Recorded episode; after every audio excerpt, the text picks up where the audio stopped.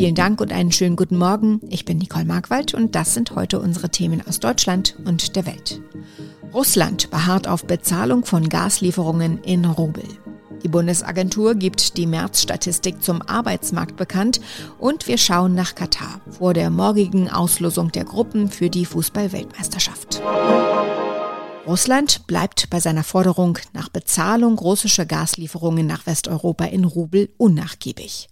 Heute will Präsident Wladimir Putin Vertreter des Gasriesen Gazprom und der russischen Zentralbank treffen, um auf die Umstellung westlicher Zahlungen für Gas von Euro und Dollar auf die russische Währung zu drängen.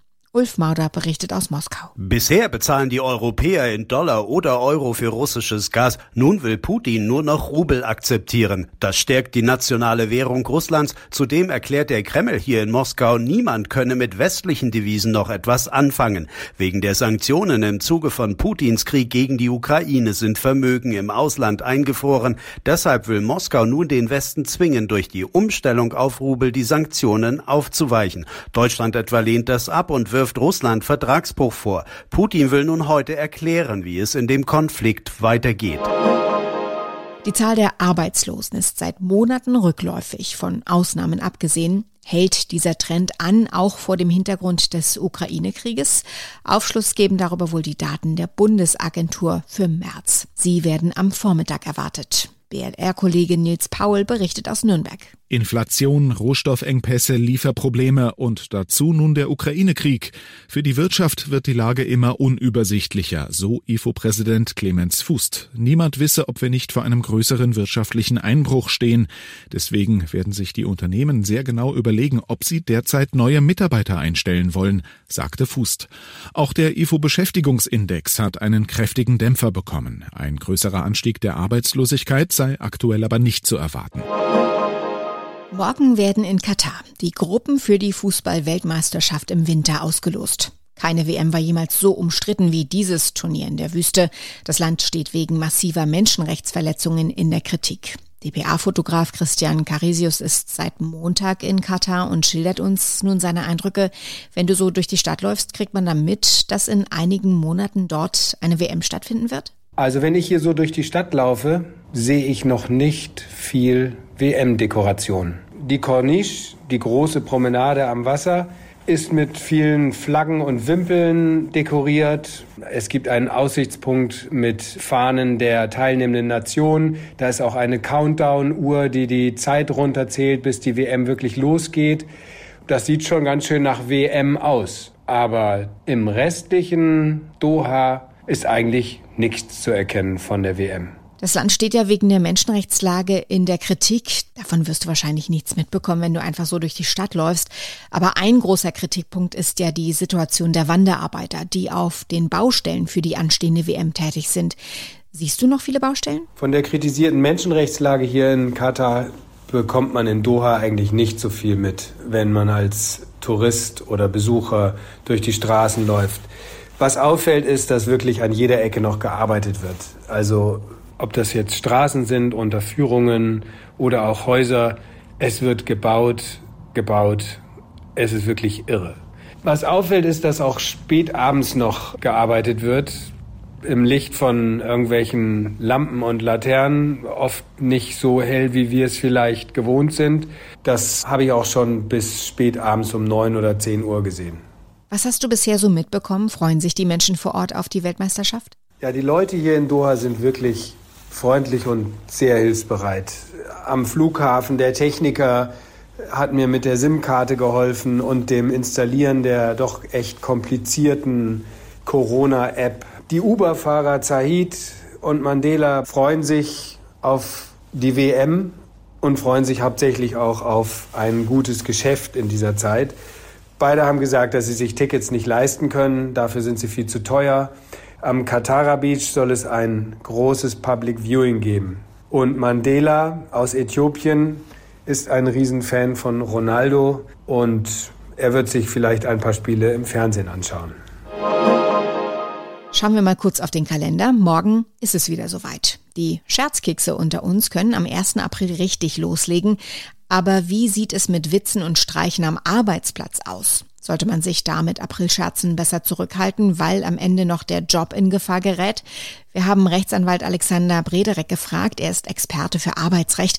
Welche Art von Aprilscherzen kann ich mir am Arbeitsplatz erlauben und welche Witze sind total unangebracht? Ich empfehle am Arbeitsplatz grundsätzlich Zurückhaltung. Menschen haben einen sehr unterschiedlichen Humor und nahezu jeder Witz kann falsch verstanden werden. Absolutes No-Go sind rassistische Witze und auch solche Scherze, die vielleicht für den Arbeitgeber irgendwelche unabsehbaren Folgen haben. Also man muss auch immer genau gucken, mit wem macht man da einen Scherz und was kann daraus vielleicht entstehen. Und was droht mir als Arbeitnehmer denn schlimmstenfalls, wenn ich mit einem Scherz total daneben lag? Wenn man zum Beispiel gegenüber Kunden des Arbeitgebers Scherze macht, die dazu führen, dass der Arbeitgeber einen wirtschaftlichen Schaden hat, oder vielleicht in der Öffentlichkeit schlecht dasteht, dann kann sowas schon bis hin zu einer Kündigung gehen, in jedem Fall einer Abmahnung.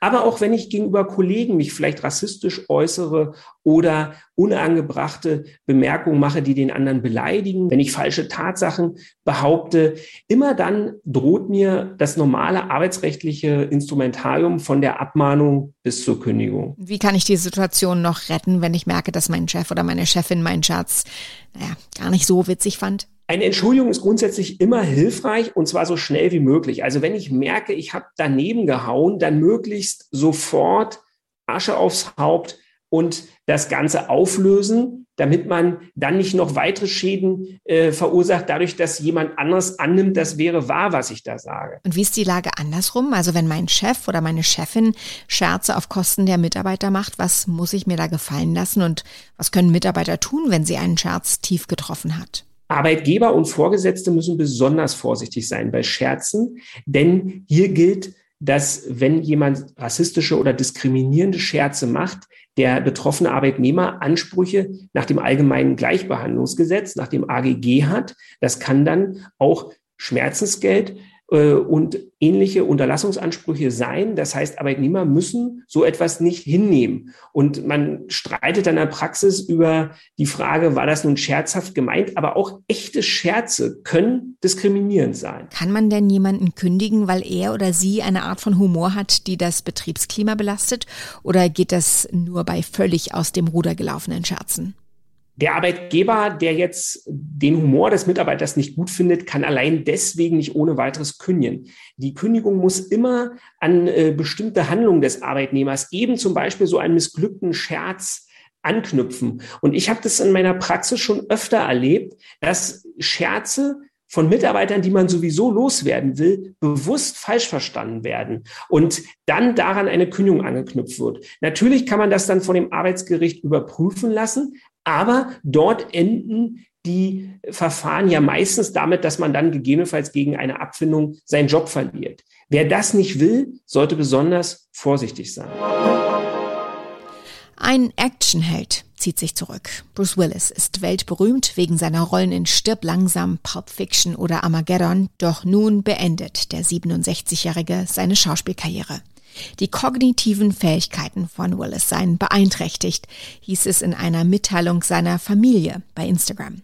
Sören Gies berichtet aus den USA. Wörtlich heißt es da, als Familie wollten wir mitteilen, dass unser geliebter Bruce einige gesundheitliche Probleme erlebt hat und dass bei ihm vor kurzem eine Aphasie diagnostiziert wurde, die seine kognitiven Fähigkeiten beeinträchtigt. Aphasien können zum Beispiel als Folge von Schlaganfällen auftreten. Die Betroffenen haben dann Probleme, Sprache zu verarbeiten. Das kann sich in unterschiedlicher Schwere auf sämtliche mit Sprache in Verbindung stehenden Prozesse wie Sprechen, Hören, Lesen und Schreiben auswirken. Unter welchen konkreten Symptomen Bruce Willis leidet, ist nicht bekannt. Soweit das Wichtigste an diesem Donnerstagmorgen. Ich heiße Nicole Markwald und wünsche einen guten Tag.